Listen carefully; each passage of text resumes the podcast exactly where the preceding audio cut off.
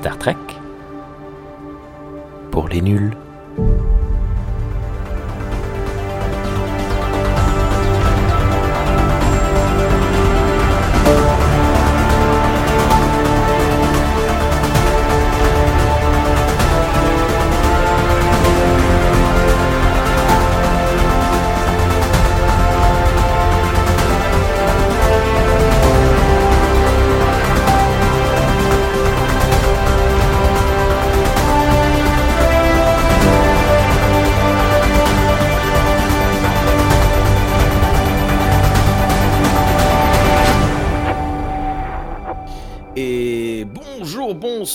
Toutes et à tous et bienvenue dans ce nouvel épisode de Star Trek pour les nuls. Euh, épisode tout particulier puisqu'on reçoit à nouveau Ratel Rock. Salut Ratel, comment ça va? Ça va? Euh, Je t'ai pas demandé euh, avant d'enregistrer si j'avais le droit de t'appeler Ratel. On peut t'appeler Ratel Oui, rat- bah oui, va, les gens. euh, On peut t'appeler Rocky Rock ça, ça, on l'a jamais- on l'a jamais fait. Je sais pas si je mérite le surnom de Rocky non plus quand même. hein. Rocky Rock. non, mais je sais pas, ça, ça vient de me venir comme ça. Euh, Rock, tu nous avais fait la, la- la joie et l'honneur de, de venir pour euh, une entrevue il y a quelques semaines, quelques mois.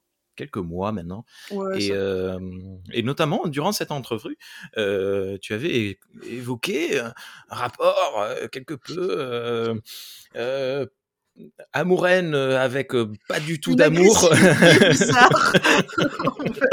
envers certains réalisateurs, euh, connus notamment pour avoir euh, œuvré sur certaines euh, grandes sagas euh, cinématographiques, et notamment bah, la saga Star Trek. Nous allons donc parler de Gigi Abrams euh, ce soir.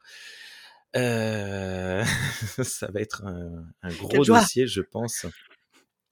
Oh bah moi écoute- ça va vite hein, après hein, ce que j'ai à dire. ce que, ce que, ce que j'aime bien avec nous, avec le Star Trek pour les nuls, c'est qu'on n'a pas de. On n'a pas de ligne directive. C'est-à-dire que ben, l'équipe euh, régulière, là, nous, on est 5-6. euh, Il y en a qui adorent. boycotté apparemment. Il y en a qui. qui- Ouais. j'aurais Je bien vous aimé. vois. c'est... Attends, je revois, je reçois des messages.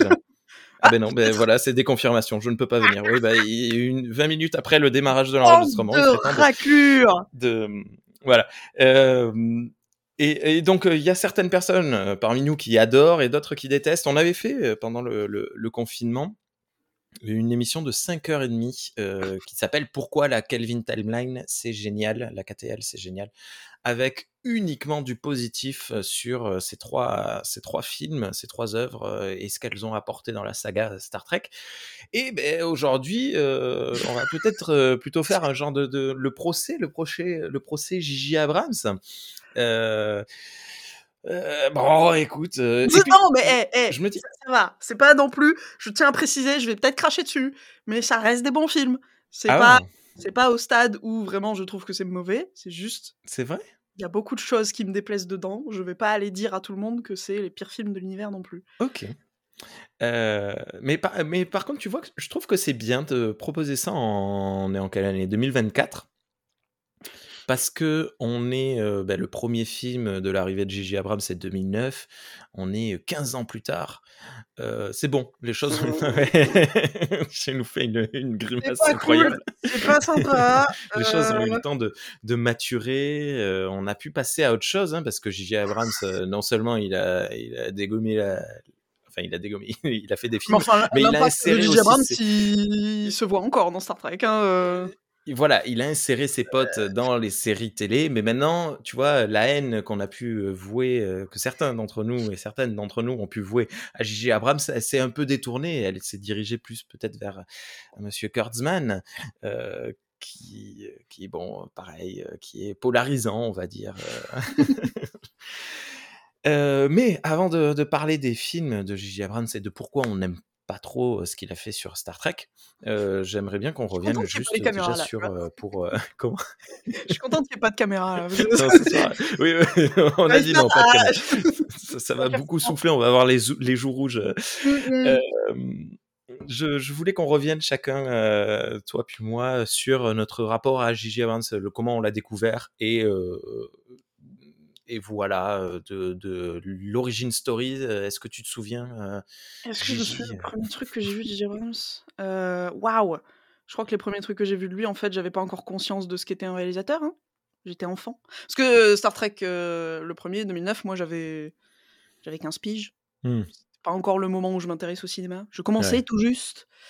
donc je pense que j'ai vu des trucs de lui sans m'en rendre compte. Mais par contre, le Star Trek de 2009, euh, je me rappelle, la, première fois que je l'ai vu, l'avoir relativement bien aimé, juste parce que c'était Star Trek. Et parce que tu revoyais Kirk et Spock et tout ça. Je, venais de me mater toutes les séries qui existaient. Ouais. Euh, dans l'ordre, donc j'avais une petite nostalgie des trois personnages de tête.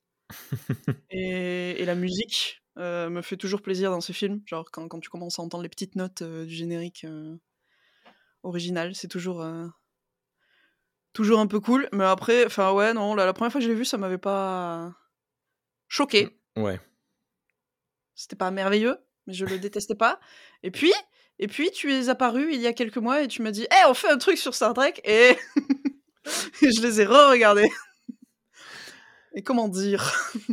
15 ans plus tard, avec plus de recul sur ce qu'est le cinéma et ce que j'aime dans le cinéma, enfin dans la fiction en général, euh... Hmm. ça pique ça pique un peu. Ouais. Ah, donc c'est vraiment juste ce qu'il a fait sur Star Trek. Comment dire? En fait, justement, avec, euh, tu parlais de la timeline, euh, Calvin, tout ça. Je trouve que l'idée est super de, de, de, faire un reboot où tu es littéralement dans un univers parallèle. Voilà, tu as le, as le Spock d'origine qui existe toujours, machin, tout ça. Super cool. En plus, ça va très bien avec Star Trek, donc parfait. Euh, le, truc, c'est que, bah, on en avait parlé la dernière fois. Moi, ce qui m'énerve, c'est les personnages dedans. Les personnages, c'est pas du tout les personnages qu'on connaît. Ouais.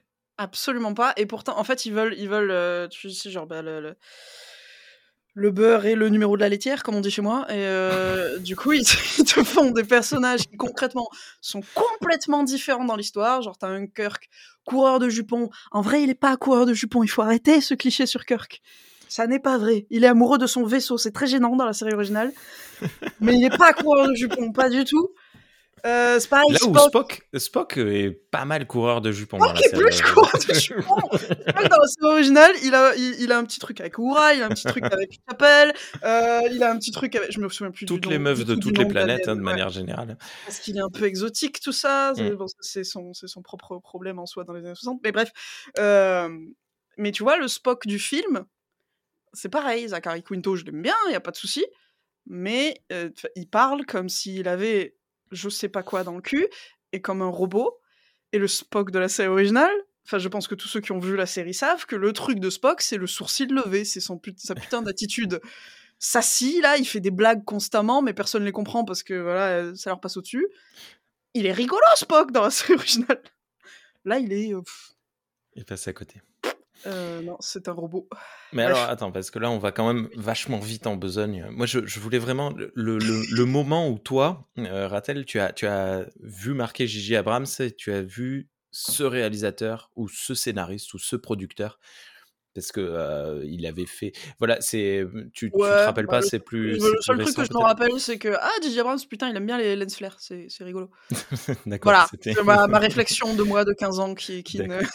savait pas non parce que je le le truc, c'est que moi, je l'ai découvert sans le connaître euh, dans, bah, dans Lost, hein, la série, euh, quand elle passait à la télé sur, sur TF1. Euh, ce, fameux été. Et ça a été, quelque chose. Non, mais ça a été un peu ma, ma rentrée. Je, je, pense que très étrangement, si Lost n'avait pas été là, je ne serais pas là en, train de parler derrière ce micro actuellement, parce que ça a été la, la porte ouverte ah, j'avais pas vu, il y avait le chien derrière toi. Oui, il y a le chien derrière, Je croyais que c'était un coussin. Non, c'est assez merveilleux. C'est le chien noir sur canapé noir. D'un coup, ça bouge. Est-ce une araignée Est-ce un monstre? Non, c'est un chien, ça va, tout va bien. C'est un monstre. Et, euh, et, du coup, euh, voilà. Mais à ce moment-là, Lost, je, je regardais Lost. Hein, je regardais pas euh, la création de J.J. Abrams. C'est plus mmh. tard beaucoup plus tard, mais alors à quel moment Je crois que c'est c'est c'est lorsque est arrivé Super 8, je crois, et donc Super 8. Non, non, non, parce que attends, Je ne me souviens plus. Super 8, Super 8 est sorti. Après Star Trek, oui, c'est ça. après avoir fait Star Trek que j'étais allé voir au cinéma, j'avais j'avais pas mal, beaucoup aimé même à l'époque j'ai vu Super 8 et en voyant Super 8, on m'avait dit c'est le même réalisateur que le, Star Trek et c'est le créateur de cette série Lost et de Alias, etc. Alors Alias, moi j'ai pas vu, on en a parlé en off, toi non plus. Mais ce sont des séries quand même qui ont une, une, portée. une portée historique, une, réputation dans, le, dans le monde de la télé. Et et de là, c'est surtout Super 8 en fait, parce que bah, Super 8, il arrive en 2011 et en 2011, on était déjà dans cette époque que l'on que l'on commence à moins vivre actuellement, mais où c'était les films, les blockbusters étaient des films de franchise, mmh. énormément, énormément déjà. Et, mmh, et, pour le coup, Super 8, c'est pas un film de franchise, c'est un film bah, de, de J.J. Abrams qu'il a produit, écrit et réalisé. Et je me souviens m'être dit, il y avait pas mal de gens à cette, époque qui comparaient ça à du Goonies avec des adolescents bien écrits, des mmh. pré-ados bien écrits, machin. Et moi, j'avais vu, qui, qui aime beaucoup les Goonies, j'avais vu Super 8 et je me dit, mais c'est effroyable, c'est nul. Et, j'ai cru que tu me, tu me, faisais la montée pour me dire mais c'était génial, j'ai ah adoré. non non, je, je, je n'aime pas du tout Super 8 et, et du coup ça a commencé là et de là j'ai vu marquer Gigi Abrams et de là j'ai réalisé ce qui clochait à chaque fois à chaque fois. Star Trek c'est plus tard quand même parce que à ce moment-là je j'étais pas j'étais pas je connaissais pas tant que ça. J'avais juste vu celui-là de film et c'est plus tard que j'ai vu tout le reste. Ouais mais bon c'est assez récent il hein, y a pas de problème. Et, et et voilà. Et donc c'est c'est un mec que que que j'ai appris à respecter parce que c'est fichtre, mais tous les films qu'il a réalisés, il les a aussi produits et scénarisés. Donc c'est un mec hyper investi dans ce qu'il fait. C'est très dommage que ce qu'il fasse ce soit aussi. Exactement, c'est ça qui est catastrophique, hein, c'est que il est parti dans son trip fan nostalgique des années 80, fils spirituel mais complètement pété de la tête de, Spielberg. comment fils raté Comment on appelle ça dégénéré, voilà, enfant dégénéré de, de Spielberg. Et, euh, et il est parti dans un, dans un délire de euh, je me prends toutes les, toutes les franchises et je me les refais à la sauce. Et donc, ben, il a tapé dans du Mission Impossible, il a tapé dans Star Trek, et puis il a atteint son but ultime, Star Trek, Star Wars, parce que ben, je pense peut-être que tu es un peu d'accord. Voilà, tout le monde est d'accord. Sa carrière a été les deux Star Trek étaient étaient des, voilà, des, brouillons de, de, ces futurs Star Wars. Et euh, bah, euh, écoute, euh, ça fait partie des rares fois où je préfère le brouillon quand même. oui, par contre, c'est ce que j'allais dire. Finalement, on a, on a un prix moins cher dans le fandom de Star Trek que dans le fandom de Star Wars. C'est un peu paradoxal, ouais. c'est très étrange à dire. mais ouais, tu, tu, as, tu as revu Mission Impossible 3 non, mais après, euh, révélation ultime, je suis pas très fan des Missions Impossibles. Non, non, c'est pas un problème. C'est juste que, ben, on avait, euh, quand il arrive de Mission Impossible, on a eu ce premier film fait par euh, Flûte, Scarface. Ah, le premier, je sais plus. Alors là. Ah, zut. ah, ça y est, je vais passer pour un idiot. Bon, euh, bref. Il me semble surtout que le deuxième c'était. Euh... John Woo. Ouais, c'était celui de John Woo, ouais. Et euh, le premier. Ah zut, euh, mince, Brian De Palma. ah oui, d'accord. Ah, Brian De Palma avec sa marque, sa patte très très forte, très très ancrée. John Woo qui débarque. ouais, voilà, les deux premiers, ils ont fait un truc. Voilà, des films de réalisateurs bien bien visuels, bien percutants. Et J.J. Abrams arrive et fait un film extrêmement hollywoodien, extrêmement neutre, fade, qui n'a pas de, de qui n'a rien, quoi, qui est lisse, euh, qui est lisse, mais qui déjà te met de, de, la lumière dans les yeux. Hein. Oui, bah ça, de toute façon. Il faut cacher les, les effets spéciaux moches. C'est quelque chose, quoi. Et, euh, et, voilà. Néanmoins, après cela, il va produire le Cloverfield de Matt Reeves. Mmh. Et, euh, et ça, pour le coup, euh, tu vois, quand il touche pas à la- au scénar ni à la réal, eh, il donne juste de l'argent et des indications. Bah, de toute façon, t'as f- beaucoup de, de, de réals hollywoodiens qui sont beaucoup mieux en producteur. En fait, hein. Voilà, c'est un peu. Bah, euh, je- genre George Lucas, je suis désolé, il est mieux en producteur qu'en ah, qu'en réalisateur. Euh, voilà. Si Non, on veut parler Star Wars. euh, si, si- si on veut de, de l'académisme, c'est pas. Oui, oui, oui. Voilà. Et, euh, et puis c'est après qu'il arrive à Star Trek. Et donc Star Trek, euh, parce qu'on va pas, on va pas faire l'intégrale de, sa filmographie, euh, si ce n'est que voilà tous les films qu'il a réalisés. euh, ben, je, je n'en aime aucun. Il y a toujours les mêmes tropes, les mêmes comment Mystery Box, les mêmes euh, Mm. objets qu'on doit retrouver, les mêmes personnages avec les mêmes relations toujours Mais oui, mais de toute conflictuelles. façon, je sais pas si t'avais vu ces, ces masterclass, même si moi j'ai du mal à considérer que c'est des masterclass, mais voilà. Il fait des Où, masterclass. euh, il fait, bah, bien sûr qu'il a fait des masterclass, euh, forcément. Et son truc principal, effectivement, c'est la Mystery Box. Il t'explique la Mystery Box. Et, euh, et toi, toi qui as vu Lost, justement, Voilà. à quel point il a entubé le scénariste? De Lost avec cette idée de Mystery Box. Parce que J.J. Abrams, il s'en fout, il te met la Mystery Box, il a pas réfléchi à ce qu'il y avait dedans. Non. Et il va demander à son scénariste de oui, bah non, mais tu te démerdes, dans 5 saisons, il faut qu'on apprenne qu'il y a un truc euh, pff, extraordinaire. Voilà, allez, bisous, moi je pars faire Mission Impossible. Démerde-toi Ah, pour ça, genre, pour moi, l'histoire de Lost, là, la production de Lost, pour moi, ça, ça montre bien quel genre de mec c'est. hein. C'est, euh, il te lance un truc, soi-disant il est passionné, machin, ça dure une saison, et on lui propose un truc plus gros, il se casse. hein. Il se barre, ouais.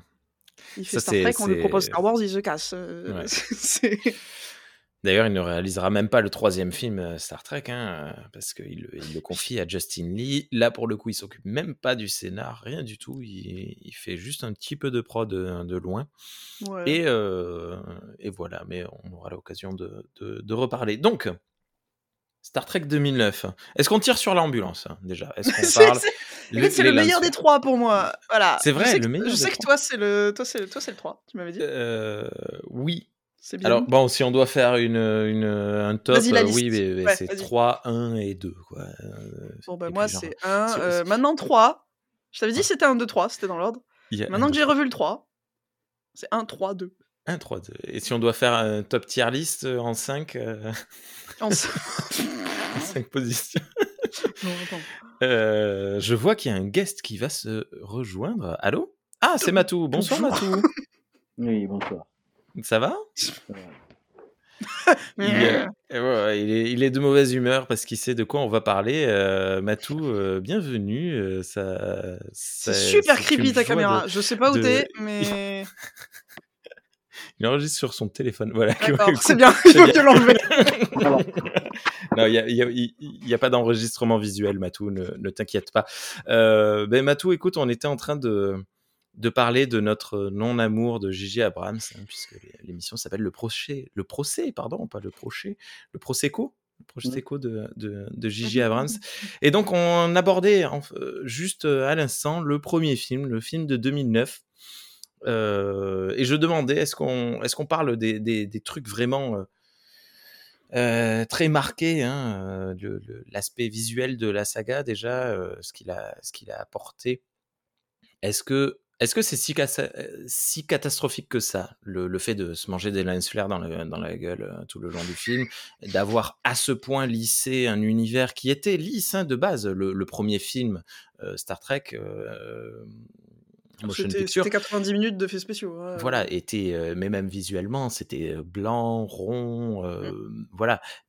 Mais vivant, là, on est dans un aspect peut-être euh, chirurgical. Hmm, Ah, Vas-y. Tu veux, euh, dans Star Trek The Motion Picture, tu as un travail sur la, on va dire sur la lumière. Tu as un travail euh, avec l'image, avec le style de caméra qu'ils ont utilisé.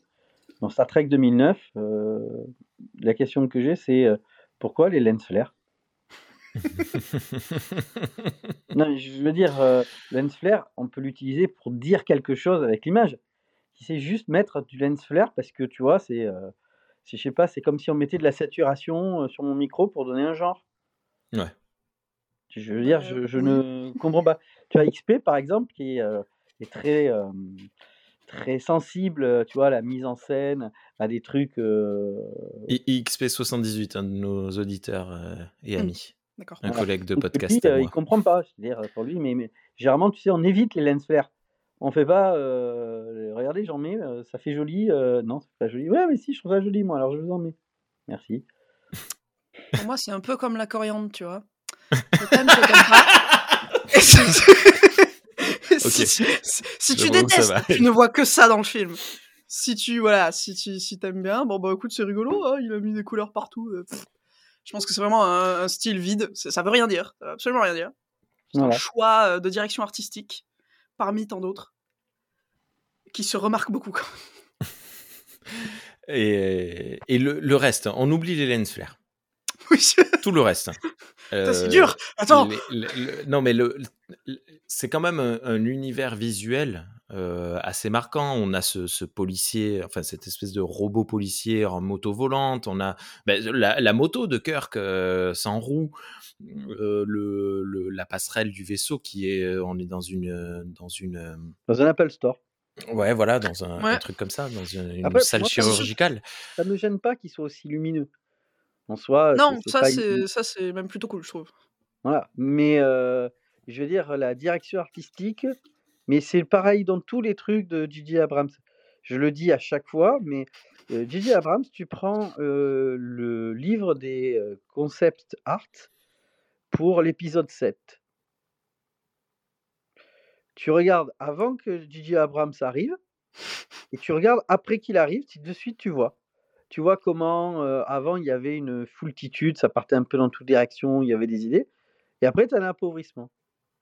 Bah, J.J. Abrams, euh, excuse-moi, sa Un direction. recadrement, un resserrement, Non, mais c'est pas ça, c'est que ça, ça devient non, un, appauvrissement? Bon, d'accord. Voilà. Ça, je veux dire, Star Trek 2009, je veux dire, les, les, les- l'ensemble des.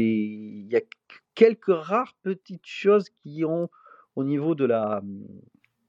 de la comment dire, du design et de la direction artistique, et c'est pareil dans la mise en image, il n'y a pas grand-chose. Je prends un exemple tout bête. Euh, euh, les, les uniformes ou manteaux ont, ont changé trois fois dans les trois films. Et je préfère celui du troisième, où il n'était pas là. Donc comme ça. Prends, euh, le- lequel t'as le plus marqué? Le- non, le- Le- Visuellement, le 3, hein, clairement. Voilà. Le 3, et je ne serais pas pour te dire pourquoi exactement, mais il y a quelque chose dans le 3. Bah, non, mais déjà, le 3, les costumes d'Alien, mille fois mieux. Et c'est du, du truc en dur, c'est pas des CGI. Les costumes physiques pour les personnages humains, mille fois mieux, parce qu'ils respectent plus la souris originale. T'as du bleu, t'as du rouge, t'as du jaune pour tout le monde. Donc t'as des plans larges où t'as, en plus c'est tout le, c'est tous les, les membres de l'Enterprise, donc t'as des plans larges avec vraiment une foule Starfleet. Putain, c'est, il y a que dans Star Trek que tu peux pas avoir ce genre de couleur. hein. C'est euh, là, euh, Pour, pour répondre à ta question, Rémi, euh, tu vois, on avait l'habitude de voir des bases spatiales depuis, euh, euh, vois, depuis euh, Next Gen. Et même avant, mon Antos, tu sais, c'était la maquette, etc. Mhm. Euh, dans le 3, on a une, une autre base spatiale qu'on n'avait jamais vue dans la saga. Un peu folle. Tu sais, Ouais, Yorktown, euh, ouais, ouais. hmm. Tu vois, c'est. euh, je ne saurais pas te dire si c'est bien ou mal, tu vois. Elle est, elle est avec ce, ce truc de verre autour, etc. C'est à la fois symbolique, c'est à la fois novateur. Est-ce que c'est véritablement crédible? On est un peu. Mais au moins, tu vois, ça te marque. Si, il me semble que c'est un vrai concept de de, de, de, de- de truc faisable euh, scientifique. euh, je j'ai pas du tout le bon mot, c'est pas grave, on s'en fout. Euh, Et- de- en, en gros, c'est un concept qui existe avant Star Trek. hein, c'est pas c'est pas Ouais, eux qui l'ont inventé. Mais je veux dire, Et voilà, a- ce serait faisable en théorie. dans le Ouais. 3, on le met en image. Bon. Ouais, ouais. Euh, Ah non, mais le, 3, Né- je le- trouve. Le Nerada, là.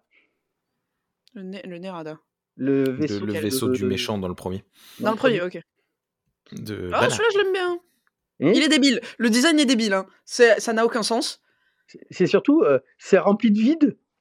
Oui. Mais non, mais c'est pour ça que je te dis, ça n'a aucun sens. Ouais. Mais tu le vois dans le plan large, le premier plan large. Ok, c'est les méchants. Tu sais quoi? Ça marche je, je prends. Euh, le, le seul truc, c'est que tu vois, par exemple, c'est tellement, comme dit, débile, que c'est quand même un vaisseau avec aucun garde-fou. Oui, bah après, c'est un vaisseau de forage. C'était pas fait Ah oui, pour aller sûr, trop dans l'espace. Ils essaient Ah, d'expliquer pourquoi. Tu vois, c'est-à-dire, euh, moi j'étais là sur ce vaisseau, Ah ouais, il n'y a pas de garde-fou là. Tu, tu glisses, bam, t'es mort. Mais ils sont athlétiques, c'est des... Le méchant de Marcus dans le 2. Ouais, non, mais alors ça, non. Ça, le, le 2, le 2, on a fait un- une tier list là. C'est- celui qu'on n'aime pas. Voilà. Donc, Mais euh, euh, le, le méchant dans le 2, il est noir. Il est gros. euh, Quoi? Ben oui, le, dans le Non, le tout premier, le- c'est pas le méchant. Si C'est genre un mec qui, qui, voilà, qui veut sauver sa fille. Tu vas pas me Non, dire que c'est l'antagoniste du film. Le vaisseau de Marcus. Ah, dire- le pardon vaisseau est gros et noir. On croyait que tu parlais du méchant. Je mais c'est un mec blanc, vieux, tout maigre. Qu'est-ce que. Non, non, je parle du vaisseau. On est passé à côté de la truc. Oui, oui, ben c'est le- l'Enterprise en gros, noir et vide. Voilà. Et oui, oui, il faut Oui, courir pendant des bah. kilomètres pour traverser un hangar, c'est marrant. Si c'est censé être un vaisseau de le guerre dans le l'espace des qui soit tout noir. Grand, noir et vide.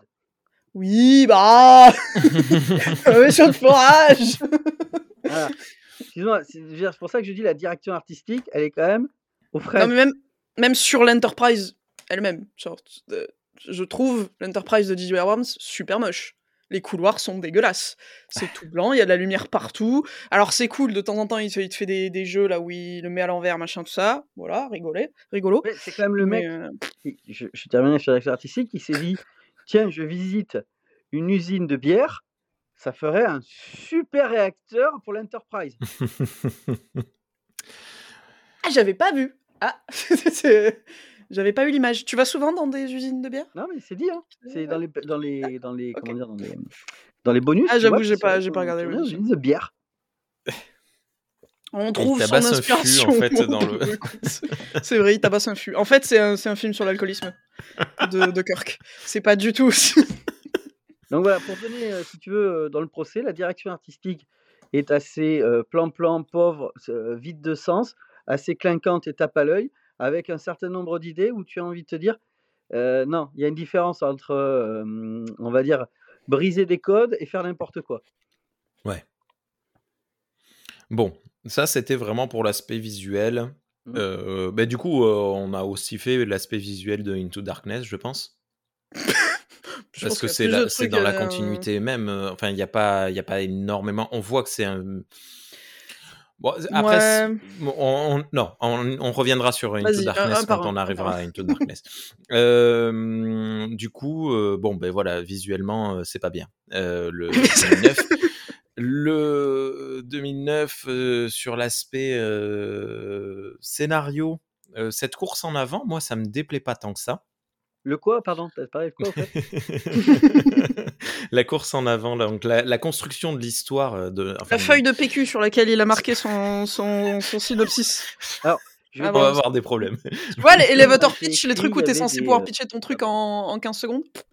Non, non, il y avait la grève des scénaristes, donc... euh, Oui, donc c'est lui qui, qui a fait n'importe quoi.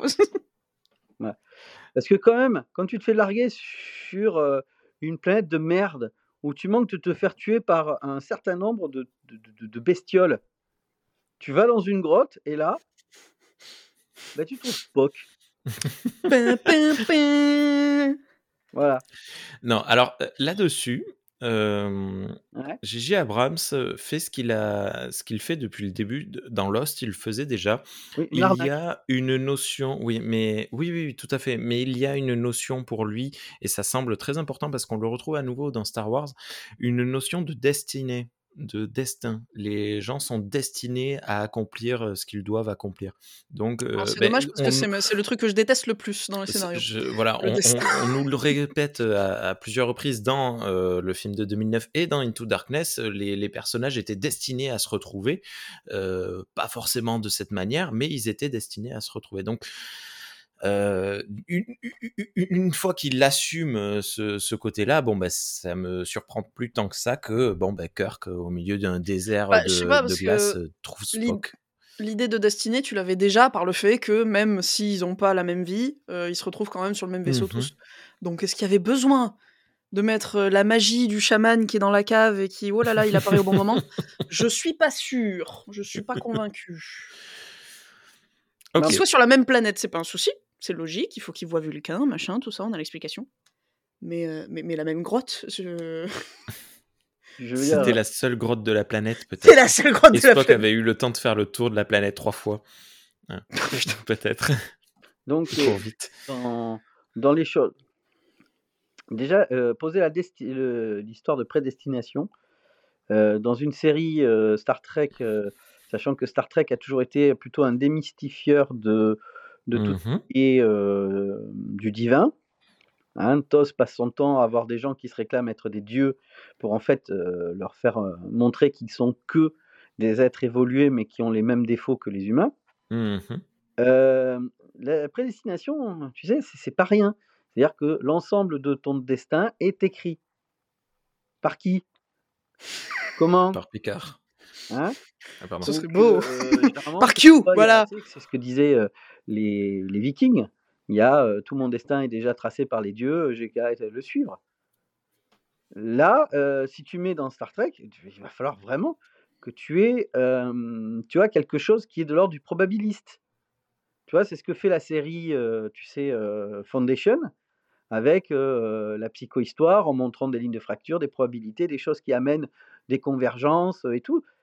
Là, tu as, on va dire, euh, un- un cadre pour aller vers une prédestination. Là, non, c'est juste, il rentre dans une grotte, ah putain, t'es la Spock. Ça, c'est, Non, d'abord, c'est, ah, mon Dieu, qui êtes-vous? pour les, euh, pour les nuls. Euh, ok, et euh, ben, tiens, ça m'amène à me poser une question là, ce que tu viens de dire, parce que tu inscris vraiment euh, ça dans la continuité des œuvres Star Trek déjà faites.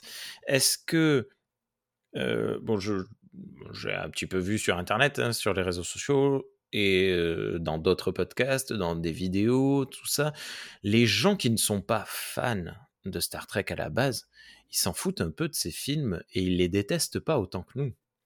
Hmm. Est-ce que bien, nous, oui, bien sûr. le fait de.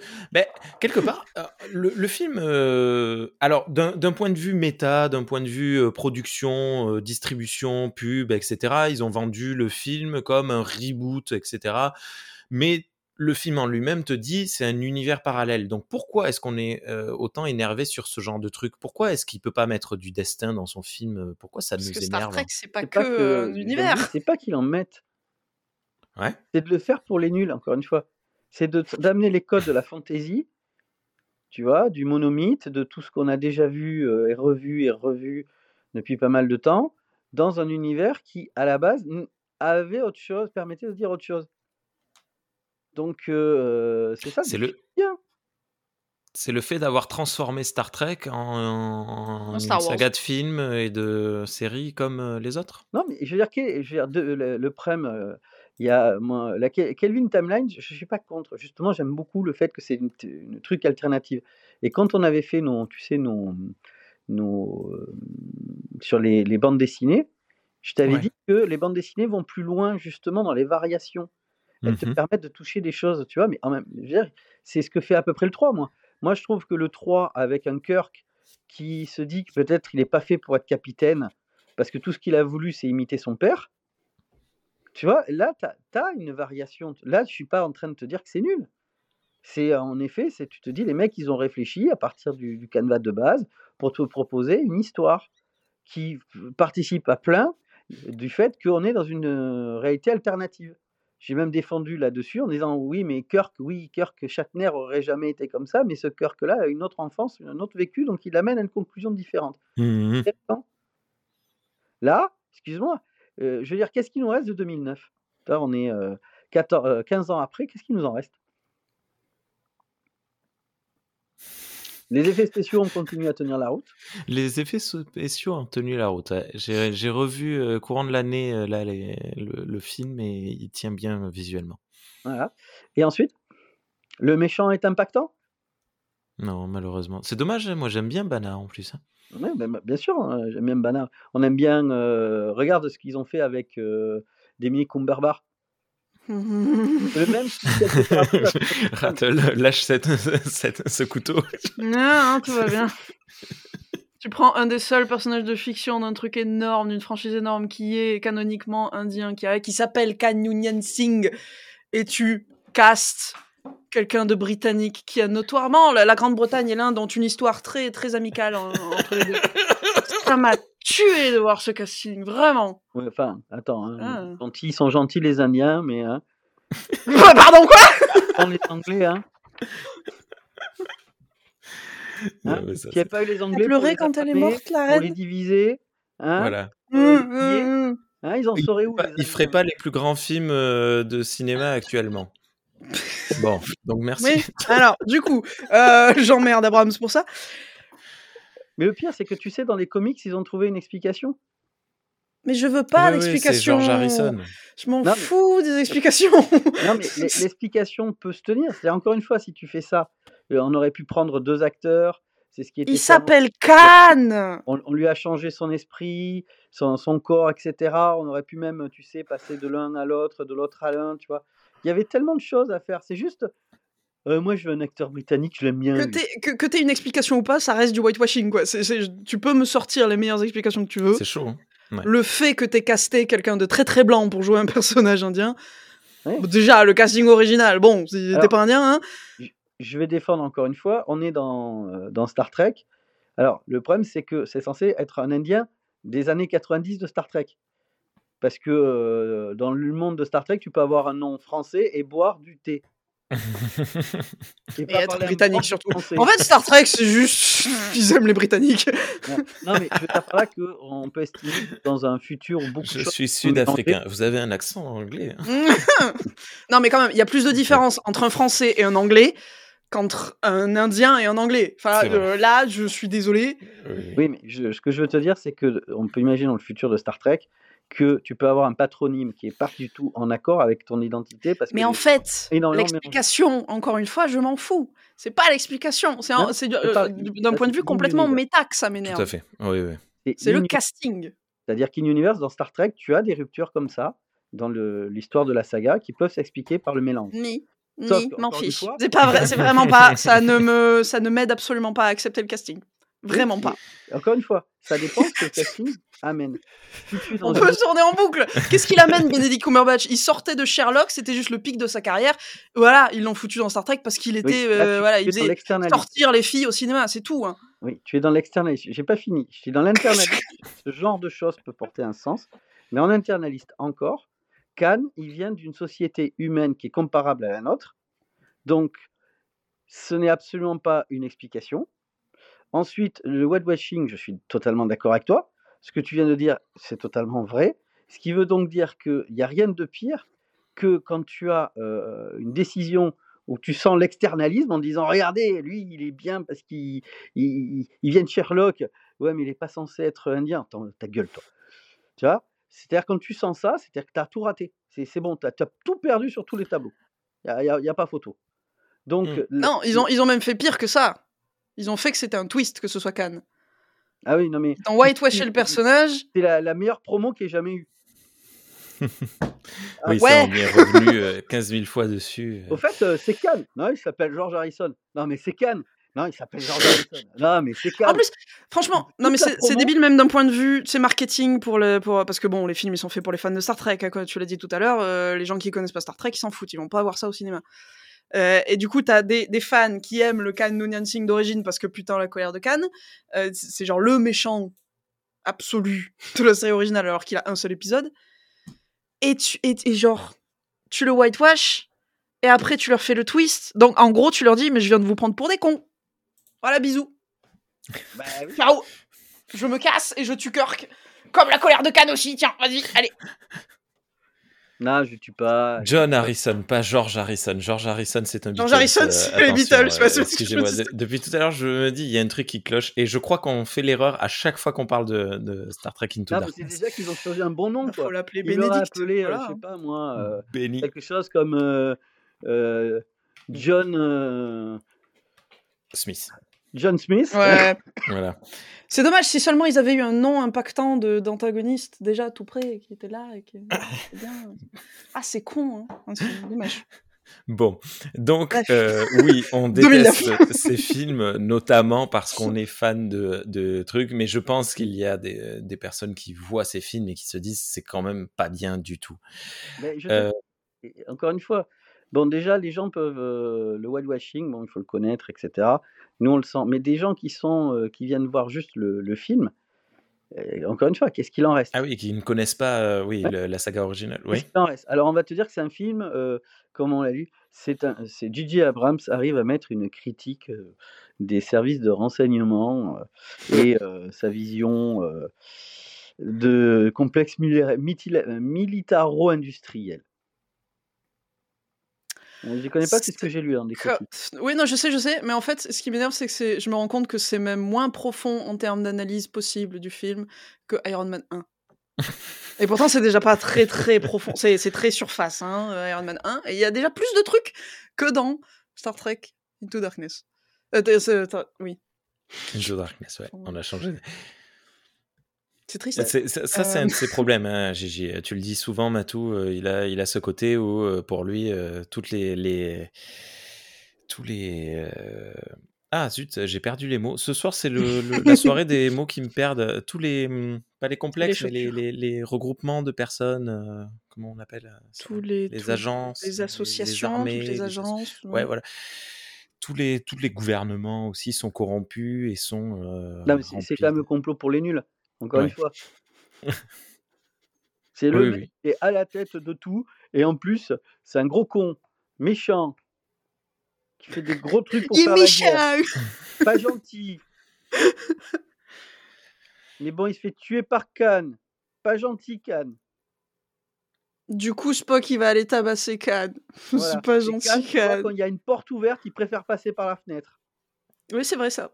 Mais c'est plus pratique. Non, mais je trouve, euh, franchement, je trouve que cette scène, elle illustre parfaitement et totalement euh, le style de film de J.J. Abrams. C'est la première fois que tu le vois, comme tout est en mouvement, comme il essaie de te mettre du dynamisme, des, tu sais, des choses qui, euh, qui vont vite dans l'enchaînement des péripéties, dans la mise en scène, il y a un effet où, en gros, tu es dans, dans, le manège. Et là, tu vois juste, ah, il est passé à travers une vitre. Et après, quand tu mmh. prends le temps de te poser un petit peu, de ralentir et de voir ce qu'il y a vraiment, là, tu vois que tout s'écroule. Mais il y a que les intellos qui réfléchissent devant le film. Quelle idée aussi, là. Ah, faut poser son cerveau. Faites du divertissement. Mais oui. Ah, d'accord. Si c'est pour faire du divertissement, vous oubliez Star Wars et vous oubliez Star Trek. D'accord? Parce que les mecs qui ont fait les deux, ils avaient l'idée de faire on va vous divertir, mais on va vous raconter une histoire qui essaie de vous dire quelque chose qui n'est pas trop con. Je vais pas juste de vous faire boum boum, ça bouge, regarde, pipiou, pipiou, c'est joli. Non, mais ça, de toute façon, je comprends toujours pas pourquoi J.J. Abrams s'est retrouvé avec Star Trek. Pour moi, c'est pas du tout un fan de Star Trek. Et il a emmerdé Star Trek pendant jusqu'aujourd'hui. On, a les impacts de, sa version de Star Trek encore aujourd'hui et ça ah m'énerve. Bah. Mais n'oublie jamais que derrière tout choix de réalisateur, showrunner et tout, tu as des exécutifs d'un studio. Ouais, mais ça, c'est un peu facile, tu vois. c'est eux qui lui font le contrat. Et dans le oui, contrat, il y a le cahier des charges. Hein. Je, je le sais, je, je t'inquiète pas. Euh, euh, mon métier normal, c'est de bosser dans le cinéma, sur les longs métrages. Donc, il y a un cahier des charges, mais c'est un gros mythe que les producteurs, ils te, ils te mettent le couteau sous la, sous la gorge et ils t'empêchent de faire tout ce que tu veux. Didi, tu prends ton million, je veux un film avec une séquence d'action tous les temps, je veux euh, que tu cibles un nouveau public avec jeunes. Ok, je mets le monomythe. Ouais, vas-y, je m'en fous, mets ce que tu veux. mais je veux ça, je veux ça, je veux ça. Un cahier des charges, si t'es si es passionné par ce que tu fais, t'arrives à le contourner. Hein. Donc euh, moi, c'est aussi que Gigi Abrams, il a pas, il a pas mis d'efforts dans. Non, mais Gigi Abrams bah donne le cahier des charges. Attends, il sait très bien comprendre ce que attendent les producteurs et les producteurs exécutifs. Les producteurs exécutifs lui-même de ses propres euh, films, mais il a une commande et il l'honore. La seule fois où il l'a pas honoré, c'est quand il a fait le premier épisode de Lost. Et après, il a laissé, encore une fois, son scénariste se démerder avec. Euh, non, Lost, il va voir les mecs, il leur dit Bon, ben voilà, on a fait une Bible. Le truc, il n'est pas feuilletonnant. Euh, les mecs, ils peuvent avoir un guest par, euh, par épisode. Il a fait tout le contraire de ce qu'il a donné comme Bible au producteur. On lui a donné un budget de, je ne sais plus, quelques millions de dollars. Il a explosé le budget. Mais explosé complet. Heureusement, le premier épisode a été un énorme succès. Ça a coûté sa place justement à l'exécutif qui avait validé le projet. Parce que quand l'avion se crache, il a fait venir une épave par, directement à Hawaï depuis le, je ne sais plus quel cimetière de, des avions qu'il y a, il y a dans un désert, tu as un cimetière d'avions, etc. Hop, il l'a fait venir pièce par pièce depuis jusqu'à Hawaï. CGI Non, on va claquer des millions de dollars pour faire ça. Oui, mais après, il s'est barré. Oui, après, c'est pareil. Il a utilisé tout le budget, il a laissé le scénariste se démerder et le showrunner se démerder. C'est barré. Puis. euh, Donc, encore une il fois, je trouve que J.J. Abrams, Impossible il... 3. Ah oui, Voilà. il s'en fout. Et puis euh, Paramount qui veut relancer, euh, lui il se dit qu'il est relativement intéressé et il n'a vu Star Trek que comme un marchepied. Donc Hmm. on lui a dit euh, nous on veut faire un truc jeune, euh, toujours pareil. Tous les choix qu'il y a derrière, tu as, sont forcément validés à un moment par ceux qui, qui mettent le pognon sur la table. Donc Mais il euh, est quand même passé euh, par euh, Mission Impossible hein, avant. Et- euh, mais les dégâts dans Mission Impossible sont bien moindres par rapport aux dégâts dans, dans Star après, Trek. c'est qu'il a euh, avec lui sur euh, tout le temps sur le plateau? Tom Cruise, Voilà. que son meilleur pote n'a pas réussi à manager. Euh, Kurtzman n'a pas réussi à, à tenir Tom Cruise pour euh, la momie. Oui, mais c'est en Mais plus. lui, J.J. Abrams, il a réussi. Tu vois, donc Non. il, a, il a ça de bien. tu vois. Tom, Tom Cruise est dans le creux à ce moment-là. Ah. Hein? Oui, c'est vrai qu'il était. euh, ouais. Et Ah, puis surtout, je pense que euh, l'impact de J.J. Abrams, 2, il c'est est... plus- La, preuve, il en est euh, tellement euh, que quand ils font euh, celui qui relance la franchise avec euh, Ghost Protocol, Hum. les producteurs ont imposé à Tom Cruise la présence de Jeremy Renner, Ouais. Qui heureusement n'est pas venu avec sa, sa, sa déneigeuse, Quoi? qui euh, Quoi? était là pour en gros remplacer Tom Ah Cruise oui. peut-être à terme, si jamais le film marchait pas tellement bien, etc. et tout. Hum.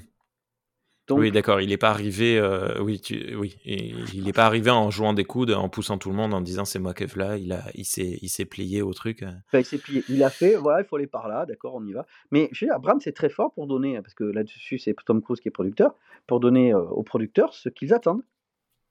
Bon, euh, Didi, tu nous refais Star Trek, pardon, Star Wars numéro 4, mais avec une femme, s'il te plaît. Et euh, tu le refais sans le refaire, mais tu le refais quand même. Allez, vas-y. Et euh, tu nous mets bien du, du, du rétro. Vas-y, vas-y, mon. Alors après, c'est pas aussi casual parce que c'est lui qui est arrivé avec beaucoup d'idées sur justement très euh, dans la reproduction pour Star Trek 7. Et euh, je veux dire, ça a été validé par les producteurs, mais euh, notamment Kennedy. Mais moi, je maintiens que Abrams te donne ce que on va dire le studio veut. ouais. Et Ouais, le studio c'est comme ça voulait qu'il un a fait sa film carrière. hein, euh. pour des jeunes, et euh, parce que si tu avais plein de réalisateurs, regarde, euh, alors 2008, je sais pas euh, de quand date le dernier, Justin Lin, par exemple, c'est un vrai amateur de Star Trek. Il a réussi à donner aux producteurs à peu près euh, ce qu'ils voulaient. D'ailleurs, euh, Abrams a lancé la production. Vous- Vous n'avez pas entendu la dernière de, de la dernière euh, anecdote de, de Justin Lin sur euh, euh, Star Trek Beyond? Non. bah, euh, il lui demande de venir dans son bureau. euh, il lui dit, euh, je caricature. hein. Bon, voilà, on n'a pas d'idée. T'as une idée, toi? Ouais, vaguement. J'ai un truc qui peut être sympa. Ok, on tourne dans 4 mois. Pardon? Allez, vas-y. Donc, euh, Lynn et euh, comment il s'appelle euh, les scénaristes dont Simon Pegg n'ont pas arrêté d'écrire, de réécrire pendant les scènes, etc. Que Beyond soit un film, euh, on va dire aussi qualitatif, avec les conditions d'écriture qu'il a eues, bah, c'est assez prodigieux, même s'il y a des choses à redire sur Beyond. Hmm. Mais Justin Lin est un vrai amateur et quelque part, il a insufflé quelque chose de beaucoup plus profond que euh, la destinée pour les nuls et le complot pour les nuls. Et du coup, euh, euh, comment ça se fait que sa saga euh, de, de Fast and Furious, ça soit pas mieux? Enfin, j'en ai vu aucun film, mais pourquoi il a pas mis du Star Trek dans ses voitures? Non, ben, il a mis ce qu'il sait faire. Il se concentre sur les personnages. Vin Ah. Diesel lui donne les orientations sur les, les sentiments qu'il veut mettre dedans. Ok.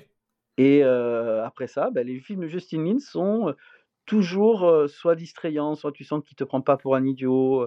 Il y a toujours un pas de côté, quelque chose euh, là. D'accord. Et euh, il essaye d'écrire des personnages que euh, tu vas relativement garder en mémoire. Ok. Bon. Et de leur donner à chacun un moment d'exister. Ce que tu disais au début là sur euh, Starfleet, tous tous les plans larges, le fait que les équipages existent, tout ça quoi. Ouais, après, je trouve que l'écriture de personnages dans le 3 est pas non plus euh, extraordinaire. hein. Je pense qu'on en reparlera, mais. euh, Bah, je- Ah, oui, ah, normalement pas trop celui-là, mais oui, en effet, il y a, pas mal de, soucis. Bah, notamment, l'alien, l'alien qui, est foutu au milieu là, qui est peinte en blanche, je sais plus comment elle s'appelle du tout. Je l'ai vu avant-hier. Jayla, euh... jouée par Boutella, Sophia Boutella. Ah, écoute, elle, genre à chaque fois que je revois le film, c'est vraiment, ok, tu existes, mais je m'en fous. vraiment, ah, t'écoutes de la musique humaine des années. 80, voilà, cool. Euh, ok, c'est ton seul trait de personnalité. Voilà, euh, bisous, on passe à autre chose. dommage, ça aurait pu être cool, mais euh, c'est pareil pour Idris Elba, le, méchant du 3. Le méchant, ah, il y avait quelque chose. Que les deux premiers. D'accord? Ouais, mais on, reviendra, on parlera de, Justin Lee et de, Into Darkness. De N'arrivera pas à faire un truc organisé, arrête. une, autre, fois, concentrons-nous, concentrons-nous, on est d'accord, euh, il y, a plein de défauts, mais c'est une autre histoire, c'est un autre... Euh, un autre sujet. Euh, quoi d'autre sur Gigi? Euh, Qu'est-ce qui va pas? Allez, on déballe, c'est pas c'est oh, fini. Non, mais après ça se limite à ça, hein, je pense. C'est un Yes Man et du coup ça, ça a aucune originalité. Voilà, c'est déjà bien. Ouais, mais défaut. quelque part. Il y en a eu d'autres des Yes Man sur, sur la saga. Le, le, réalisateur, je sais même plus son nom, le réalisateur de Nemesis, c'était un Yes Man Non. Non? Euh, non. Non. Je le connais personnellement. C'était pas un yes Pourquoi? Parce que c'est Stuart Bird qui est un très bon monteur et c'est une promotion pour lui qu'il aille sur Nemesis. D'accord. Sauf que. C'est dommage. Il s'en fout de Star Trek. Mm. T'es d'accord, euh, Ratel on, voit ah, bien bah, que Nemesis, c'est pas, c'est pas le, Star Trek le plus, euh, le plus Star Trek, le plus trekien de, de, l'histoire. Pourquoi est-ce qu'on déteste plus Gigi que, que Nemesis? Parce que lui, il a prétendu qu'il allait relancer Star Trek en 2009. Ah, il, a fait des trucs gros blockbusters pour dire on va aller toucher le grand public, tout ça. Il a même pas réussi à toucher le public qui aimait pas Star Trek, genre qui avait jamais vu Star Trek. Et il a énervé les fans. Si. En fait, y a pas... et, il a touché au moins trois personnes, moi, Guillaume et Margot, puisqu'on est rentré, on est là aujourd'hui parce qu'on a vu ce film en 2009. ouais, mais t'avais pas vu Star Trek avant de voir le film. Ouais. Il a, il a touché plus de monde que les simples fans de Star Trek. Mais le problème, c'est qu'à part toi, Guillaume et, Margot, euh, peu de gens sont véritablement restés et ont poussé la porte au-delà. Parce que ça veut dire que même dans ce qu'il a présenté, il n'a pas donné envie à des gens de se dire tiens, il y a peut-être quelque chose à voir, un univers qui peut être sympa derrière. Je vais essayer il a rendu ça chiant. Il a rendu ça, il a rendu ça tout plat. Il a rendu ça Star Wars alors que Star Trek c'est quand même bon. C'est l'opposé. Hein. Ensuite, euh, pourquoi j'aime pas J.J. Abrams? Parce que c'est un menteur. Ah. Il est méchant. Il est. Eh, vas-y, Matou. Euh, euh, approfondis. C'est Cannes Non. C'est Cannes Non. Je te jure, c'est pas lui. Arrête. Star Trek 7. Practical Effect. Moi, j'ai tout fait en Practical Effect. Practical Effect. Ça, c'est Star Wars 7, ouais. Oui, Star Wars 7. voilà. Il y a énormément de plans numériques, euh, etc. Vas-y, raconte la nouvelle. Du coup, quand il a fait le 9, moi, j'aurais été, si, j'aurais été un, j'aurais trollé si j'étais journaliste. Au fait, euh, vous le faites en practical effect, tu l'as aussi? Non, je sais pas, euh, c'est bon, practical ou pas practical euh, Dites-nous, quoi. D'ailleurs, il faut voir aussi que s'il récupère Star Trek 9, c'est parce que Colin Trevorrow se fait éjecter. Ouais j'ai du mal à croire qu'il n'y ait pas, euh, comment dire, une, euh, en sous-main euh, Abrams qui a œuvré pour que, voilà, je n'ai pas dit que Trevorrow aurait fait forcément un grand film ou un bon film, j'en sais rien. Mais peut-être qu'il était moins dans ce qu'on voulait et donc Abrams en a profité pour dire dégagez-le, je prendrai sa place. Parce que parce que. Ah, mais là, tu, tu, tu, tu frôles Ce le complotisme. Des hypothèses, ouais, non, mais attends, comment ça se passe dans, dans cette industrie? Tu crois pas que tu vires ton mec et t'as. Oh, Abrams, il est arrivé quoi? Mais à peine, mais une semaine ou deux après. C'est quand même Mais bien sûr qu'il s'est fait. Non, mais attends, ça par contre, ça peut aussi. Très hein? souvent, d'abord, il choisit ce qu'il va remplacer, ensuite, il vire. Oui. C'est souvent dans ce sens-là. Ça veut pas dire que le mec qui va, qui va remplacer à, tirer dans le pied de l'autre. C'est, enfin, c'est. Euh, bon, après... Je sais que c'est des connards, tous, mais. Je veux pas que je le fasse là parce que l'autre, il a fait tout le contraire de ce que je voulais que, que moi j'avais fait. Je veux tout le troller moi aussi. Mais ça aurait pu être DJ Abrams, ça aurait pu être n'importe qui d'autre qui, euh, qui, récupère. Ben non, je pense qu'Abrams a savonné la planche en disant euh, si ça va pas, je suis là, moi. Moi j'ai des idées, moi je, je veux, je veux troller. De toute façon, ça, faisait, ça faisait 20 piges qu'il faisait son CV exprès pour qu'on dise Ah, il serait pas mal pour Star, pour Star Wars. Il a enchaîné les projets pour viser Star Wars. Donc, euh... Euh, autre chose aussi, euh, à quel moment Lucas part? On n'est pas là pour parler de Star Wars Oui, justement. Lucas part. Il y a un moment, il y a quelque chose. Parce qu'il est vieux Il l'a vendu en 2012 Il l'a vendu en 2012. Il, il a fait un, on va dire, euh, il va voir l'une des grandes têtes de Disney, pas Bob Iger, mais un autre, Alan Horn, euh, dans un déjeuner. Il dit euh, Je vends. Et les prochains films, c'est moi qui décide. Je veux pas d'exécutif. J'en réfère qu'à toi et à Bob Iger. C'est sa position en 2012. On lance un scénariste qui a eu un, Oscar pour écrire des choses. Et à un moment, Abraham s'est nommé et on apprend que Lucas est complètement, on va dire, euh, dégagé du projet. Mmh. Euh, Abrams avait la possibilité de, de le faire revenir? à Lucas de rester. Voilà. Il a décidé de prendre le film pour lui. Je ne sais pas qu'est-ce qui s'est passé en coulisses, mais il y a quelque chose qui s'est passé parce que l'intention initiale de, de, de Lucas, c'était pas de partir au bout d'un moment dans la pré-production.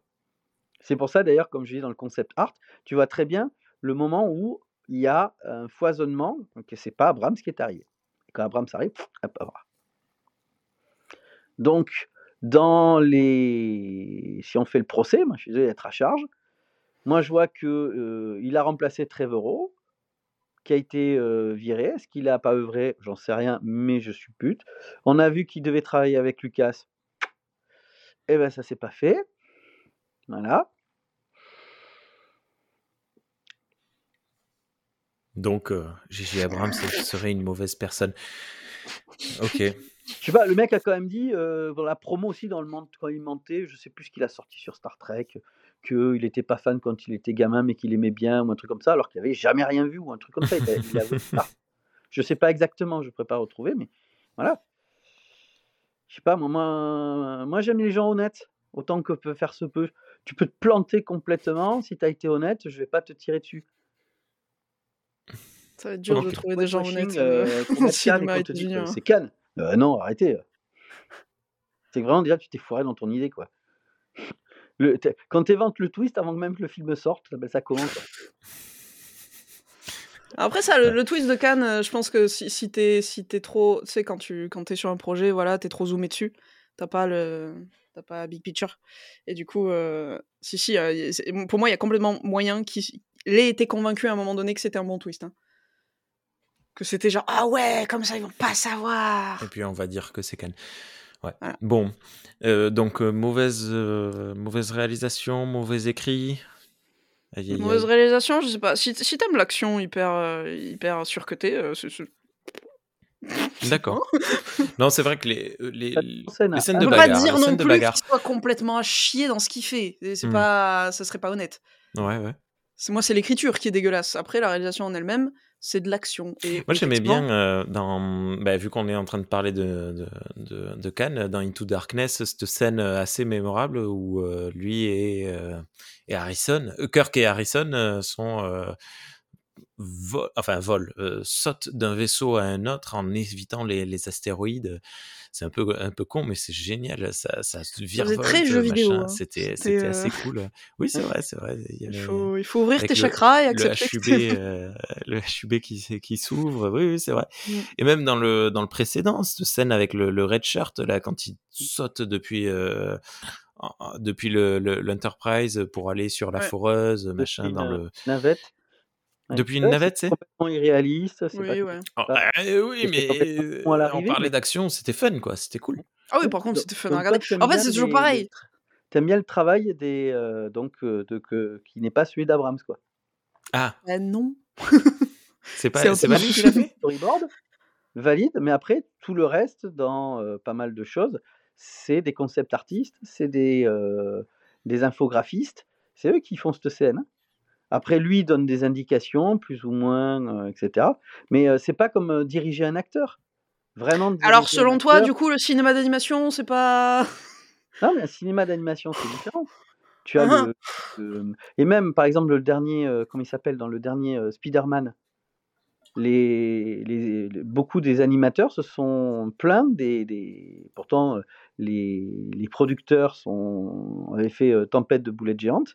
Ils connaissaient l'animation et tout. Ils disent, mais les, ils n'ont pas des idées tellement claires. Il faut d'abord qu'on fasse tout, les, presque la scène avec les, on va dire, une qualité de film pour qu'après ils nous disent non, mais en fait, on l'a fait différemment. Comme dans toutes les productions de cinéma d'animation qui existent, même en Europe. C'est tout le temps ça. Là, euh, j'ai fait euh, Calamity Jane, là, qui est sorti malheureusement pendant le Covid, ça a pas fait du. Mmh. Euh, c'était exactement pareil. Il fallait que pendant ton animatique, c'est pas le storyboard, c'est l'animatique. Parce que storyboard, les producteurs, ils savent pas lire un storyboard. Pendant ton animatique, il faut qu'il y ait les voix def ou au moins une maquette relativement bonne. Ça peut pas être juste un pélos qui fait des voix dans son bureau. Il faut que ce soit surdécoupé à l'américaine. Le storyboard à l'européenne, on fait plus trop. Euh, il faut qu'il y ait les mouvements de cam hyper clairs, il faut que ce soit limite au modèle dans le storyboard, alors que c'est complètement con, t'as pas besoin de faire tes personnages au modèle. Bref, tout ça pour dire, dans le cinéma d'animation, c'est tout le temps comme ça. T'inquiète pas. C'est, enfin, si t'inquiète-toi. C'est, c'est chiant. Les producteurs, même s'ils produisent de l'animation, ils ne savent pas comment observer la pré-prod d'animation. Ça, ça... Mmh. Je sais pas pourquoi. Pourquoi est-ce qu'ils y arrivent pas? Pas me poser la question. Là, j'ai bossé sur un truc pour Ubisoft, c'était pareil. Pourtant, Ubisoft, jeux vidéo, normalement, tu devrais avoir une, une pipeline bon, relativement similaire. Mmh eh ben non, ça marche pas. c'est chiant. Mmh. Donc, euh, les scènes dont tu parles, moi, un, metteur en scène, c'est pas là-dessus que tu, je vais l'attendre. Parce que ce sont, euh, je te dis, sur cette scène-là dont tu parles, euh, il est bon. De toute façon, là où Abraham c'est bon pour toute sa mise en scène, c'est pour donner du rythme.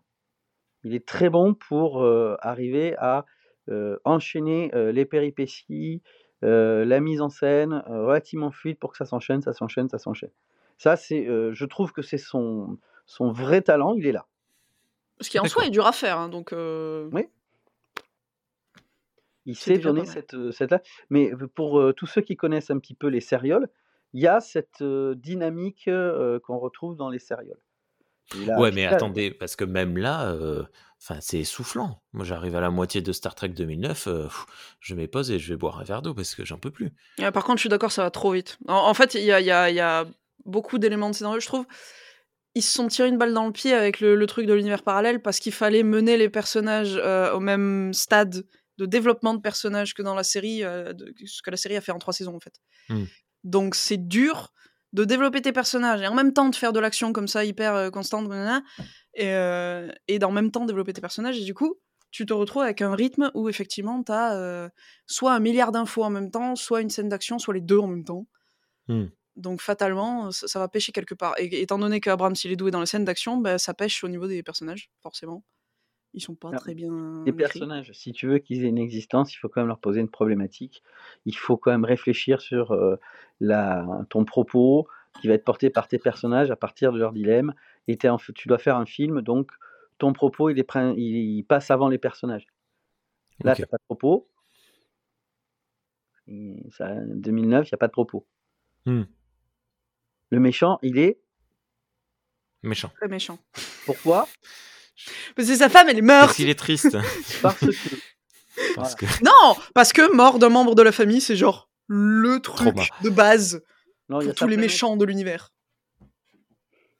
C'est soit ton euh, enfant, soit ta femme, soit ton, soit ton mari, soit les deux. Ou des gentils, hein, on le voit dans, dans, dans Star Trek Strange New World, hein, où tous les, tous, les, tous les personnages principaux ont vu un membre de leur famille se faire. Je trouve que c'est vraiment le, écrire un personnage le plus. Euh, hmm. Lazy, c'est pas le mot en français. Ouais, flemmard. Euh. Flemmard, merci. Ouais, flemmard possible. Ton adversaire doit, à travers la, on va dire, la contestation morale idéologique avec le personnage principal, amener une thématique et un propos. Voilà. si c'était le racisme, il déteste les Vulcains. De, de, détruire euh, et de tuer, et parce qu'il est méchant, parce qu'il a trop souffert, Je sais pas, ça peut être, ça peut marcher. hein. Il y a Euh, des, il y a ouais, des voilà. antagonistes où c'est juste ça et ça fonctionne. Je suis désolé, la méchante dans euh, La Belle au Bois dormant là, pff, elle est vexée de pas avoir été invitée au mariage, hein. donc et ça fonctionne. non, tu peux, tu peux écrire des antagonistes qui sont mais vraiment au niveau zéro, euh, voilà, de, de la complexité d'écriture Oui, et ça fonctionne quand même. on Là, je- garder une trace de ça. Et le Bel au bois dormant, il reste un conte. Donc il y a une symbolique, il y a des mais tu choses. peux écrire un film aujourd'hui en, en suivant euh, l'écriture de conte. hein. Et euh, tu le remarqueras que quand euh, Disney décide avec Angelina Jolie d'adapter La Belle au bois dormant et de donner un maléfique, finalement, ça, il donne une profondeur. Oui, mais c'est oui, bah, tu vois, c'est un problème. Ça marche pas. Bah, ça marche pas, ça reste un film qui sort de son compte pour aller sur un propos. On peut discuter que sur du propos, ça marche, ça marche pas, mais ça reste un film qui a la volonté de raconter quelque chose. Je répète, Star Trek 2009 me raconte quoi? C'est Ouais. divertissement Non, familial sans. Vraiment, sans- vraiment, euh, je, Ouais. je, enfin, oui, ta, femme est morte. Je veux dire, Batman, Mister Freeze, c'est ça aussi. Hein. Oui. C'est exactement la même histoire, Mister Freeze. Sa femme est morte. Ce Batman-là 4 n'a que comme intérêt d'essayer d'être une adaptation d'un style de comics et de la série des années 60. C'est très très divertissant. Hmm. Moi, Mais ça me divertit ça- beaucoup. ça Ouais, ça marche. le Enfin, film marche. hommage à quelque chose qui est déjà présent dans euh, Eh ben, le- Star Trek, tu vas pas me dire que c'est. Enfin, je sais qu'il l'a raté, mais par défaut, c'est un hommage à la série originale. Même pas voulu, mais. euh, Ils ont Ouais. testé. T'as le red shirt qui meurt, t'as quelques plans où ils ont essayé de faire où tout le monde se penche d'un côté parce que le vaisseau est. tout ça. T'as des références quand même. Rien que la musique, rien que le thème musical. La musique, c'est la seule chose que je sauve du film. J'adore cette musique. Je m'en veux d'adorer parce que j'aime pas ces films, mais j'adore cette musique. Oui, mais pour faire un hommage, il faut au moins connaître le matériau d'origine. Ça, c'est un autre souci. Et après, on a, dé- on a déjà dit que de toute façon, il avait vexé les fans de Star Trek avec ce film. Donc, euh, Ouais.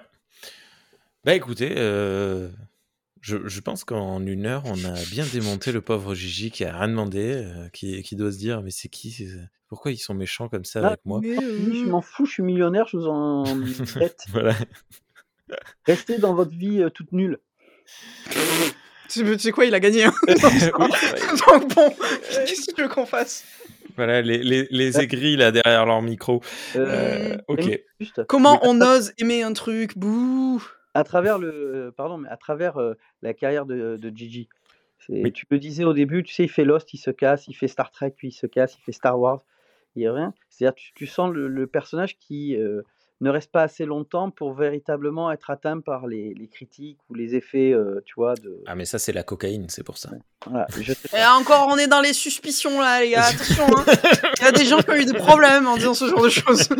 Non, mais tu Faites remarqueras gaffe. que euh, depuis Star Trek 9, euh, il a quand même enchaîné, je veux dire, dans une décennie. Tu as fait euh, Star Trek 2009, tu as fait, euh, je crois en 2012, tu as euh, Into Darkness.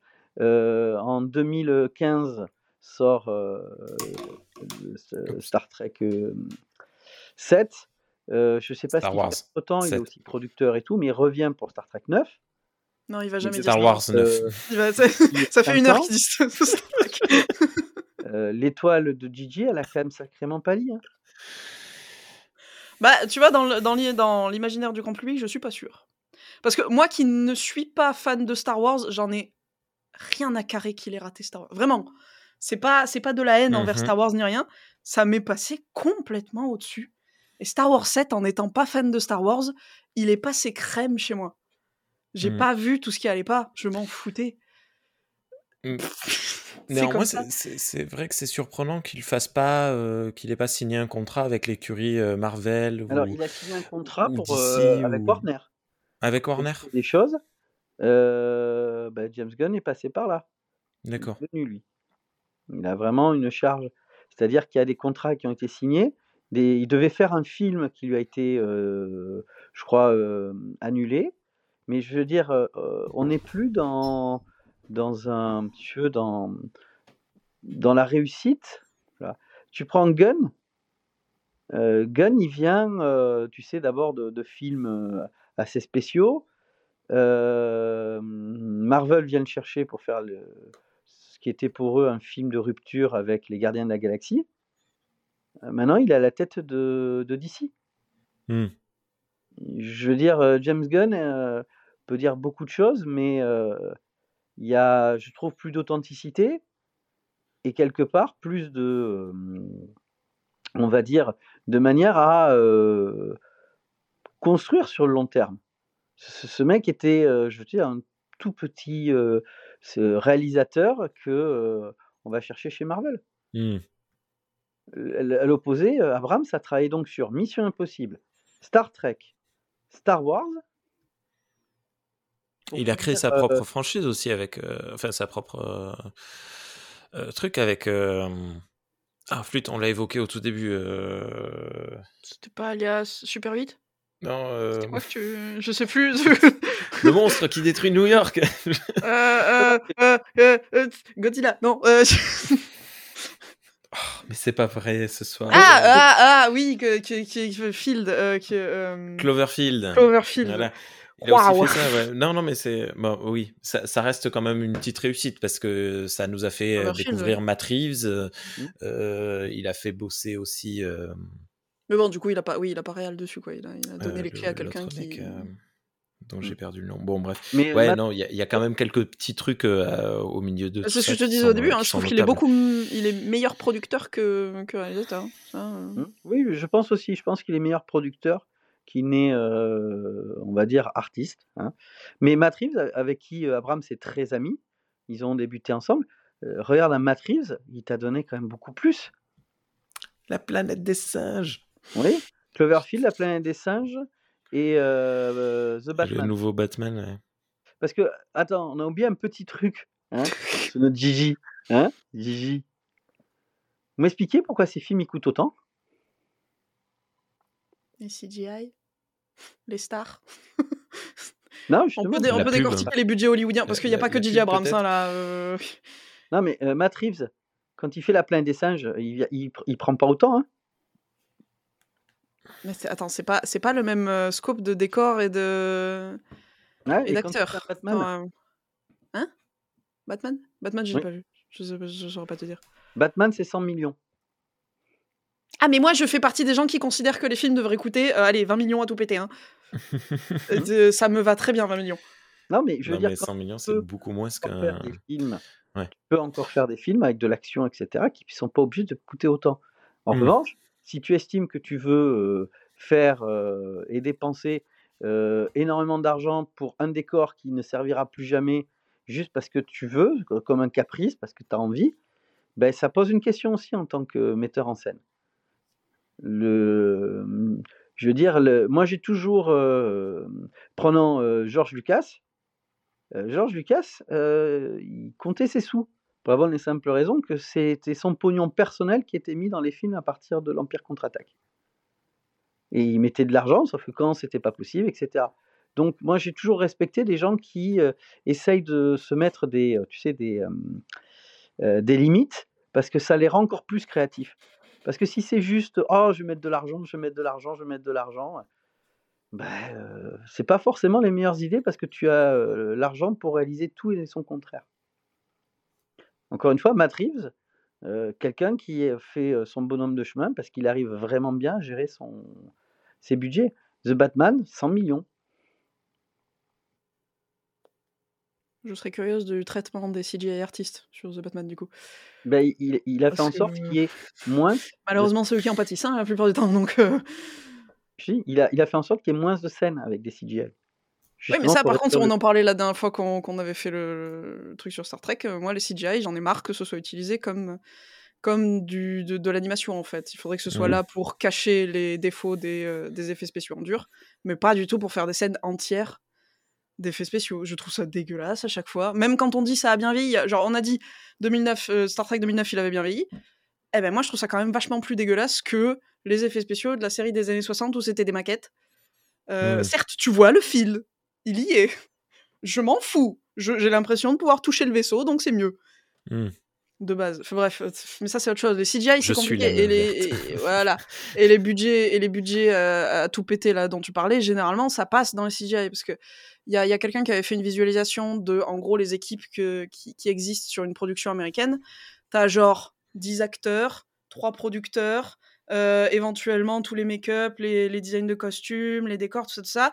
Et si tu dézoomes l'équipe CGI, mais c'est 15 000 c'est personnes. des de milliers et des milliers de personnes parce qu'ils font tout le film en fait. Et par contre, ils sont pas, ils sont pas, tu vois, ils ont pas de, comment on dit en France. J'en ai marre d'oublier mes mots en français, ça m'énerve. Union en français, c'est les Comment? syndicats. Ils sont pas syndiqués Ah. aux États-Unis, donc ils coûtent pas cher et ils font plein d'air sup et ils sont maltraités et ils font tous des burn-out à 25 ans et c'est génial. J'adore le cinéma j'ai j'ai une question pour toi. Et Est-ce que Avatar est encore un film ou c'est un film d'animation? Non, c'est un putain de film d'animation, j'en ai marre. C'est de l'animation. Tu peux me dire que t'as fait de la motion capture autant que tu veux. Motion capture, quand t'es animateur, je veux dire un truc, ça ne sert quasiment à rien ta motion capture à la con. Tu vas tout refaire quand t'es animateur de toute façon. Surtout quand t'as des modèles aussi différents que la corpulence des acteurs qui ont fait la motion capture. Ça m'énerve. Avatar, ça m'énerve. Il faut pas me lancer sur Avatar. Je déteste Avatar par principe. on, on fera le, le- le procès de, de Cameron lors d'un autre, d'un autre enregistrement. Euh, ça, ça marche. euh, Mais écoute, je, je pense qu'on va quand même s'arrêter là. Voilà pourquoi euh, on va pas faire 5 heures et demie euh, sur pourquoi Gigi Abrams ça va pas. Euh, la- notre petite heure et quart euh, suffira amplement, je pense. Euh, c'est bon, une, une petite dernière, un petit dernier tacle, une petite dernière chose à dire, Matou, euh, sur Gigi? J'aime pas sa gueule. Oh non Ça par contre non, tu vois? Tu attaques tout sauf le physique, c'est pas sympa. Pas N'étant pas gâté par la nature, moi non plus, je, je Non, mais- proteste. Je vais, je vais être franc. Moi, je, je trouve que Gigi Abrams est un beau mec. Franchement. Bah alors du coup... Mais j'aime pas sa gueule. Il a une tête à claque. Ah, il y a une tête à claque, d'accord, ok. Non, non, Ça, c'est autre chose. Pas, pas tête à claque. Je trouve que quand tu le regardes bien, moi, je trouve que c'est vraiment un beau mec. Ok. C'est bizarre comme fin. Franchement. En plus, dis, pas, dis par le seul mec qui a pas activé sa caméra là pour qu'on discute. Voilà. D'accord. Bon. Bon, bah finalement, ça finit en fangirling de, de Gigi Abrams. Ça marche. Euh, Rattle Rock, un dernier, euh, un dernier petit tacle à Gigi. euh, Euh, non, moi Gigi. je trouve qu'il a une tête à claque. hein. Je, sais, Je je, trouve saurais pas dire s'il est beau gosse ou pas, mais il a une tête à claque. je trouve aussi qu'il a une tête à claque. euh, perso, euh, euh, Macron Abrams, euh, le, le fight euh, Non, non, non, est, est- est- est assez proche. hein, euh, Je donne plus de claques à Macron qu'à voilà, mais parce qu'il y a un passif encore plus fort. Mais bon. Ouais. Euh, ben écoutez, merci beaucoup à tous les deux euh, pour, euh, pour votre participation à cette émission. Euh, je, je me tourne vers les auditeurs, auditrices. Euh, Dites-nous pourquoi vous détestez Gigi Abrams. Mais tu vas que des gens qui l'adorent si, qui si vous l'aimez, euh, venez en discuter avec nous sur, euh, sur le Discord de Star Trek pour les nuls. Euh, Vous avez le lien évidemment dans la description. Euh, Rattle Rock, t'en es où là de tes vidéos? Qu'est-ce qui va On se bientôt euh, dans, passer? dans 8 mois à peu près quand j'aurai fini l'écriture. Et t'as pas un interview avec Gigi euh, normalement bientôt? Si, le, le 15 février là, ça arrive. Waouh. Yeah, wanna, wanna, wanna. Non, Et du coup, tu vas va, lui redire tout ce qu'on a dit ou Hey. Hey, comment ça se passer Euh, euh, non, mais euh, voilà. Donc euh, oui, donc là, on est dans l'attente de, de ta prochaine vidéo. Le, Ouais, le moi sujet aussi. est pas du tout secret. Hein, c'est Non, c'est ce sera donc sur le, le, le seigneur, le seigneur. N'importe Le seigneur des tueurs en série, Hannibal Lecter, tu as raison. Ah, bien, bravo, merci, bravo. Bah, oui, et on peut te retrouver par contre régulièrement sur Twitch où tu, tu fais soit du montage, soit de la recherche. Bah, euh, du coup, récemment, euh, c'était surtout craché de sur les bouquins euh, de Thomas Harris. Voilà. Fatalement, pendant trois heures d'affilée. Juste, euh, juste aïe. le tacler euh, il y a putain de Abrams qui va misogyne. adapter un bouquin de Thomas Harris. Chut Ah putain, les deux mélangés, non Oui. Non Vite, vite, le tueur, vite, vite. Mais Ah, écoute, j'en peux plus. Vous retrouvez les liens dans la description de cet épisode vers la chaîne YouTube, vers la chaîne Twitch euh, et vers le Discord de, Star Trek pour les nuls et la chaîne Twitch de, ce- de Star Trek pour les nuls. J'ai pas streamé depuis pouh, oula, je sais plus l'été dernier au moins, mais bon peut-être que je reprendrai un jour. Euh, merci beaucoup Rattle Rock, à très bientôt. On se retrouve, tu reviens quand tu veux. La lumière est la porte est toujours ouverte. Il y a de la lumière. Euh, À bientôt. mais- Ouais. porte D'accord, je vais peut-être pas venir du coup. on nage. À bientôt, Matou. Bon, toi, tu es convoqué régulièrement, donc il n'y a pas de problème, tu le sais. Toi, t'as pas le choix. euh. Voilà. Et bonne soirée, bonne journée à toutes et à tous. Ciao. Ciao, ciao. Au revoir.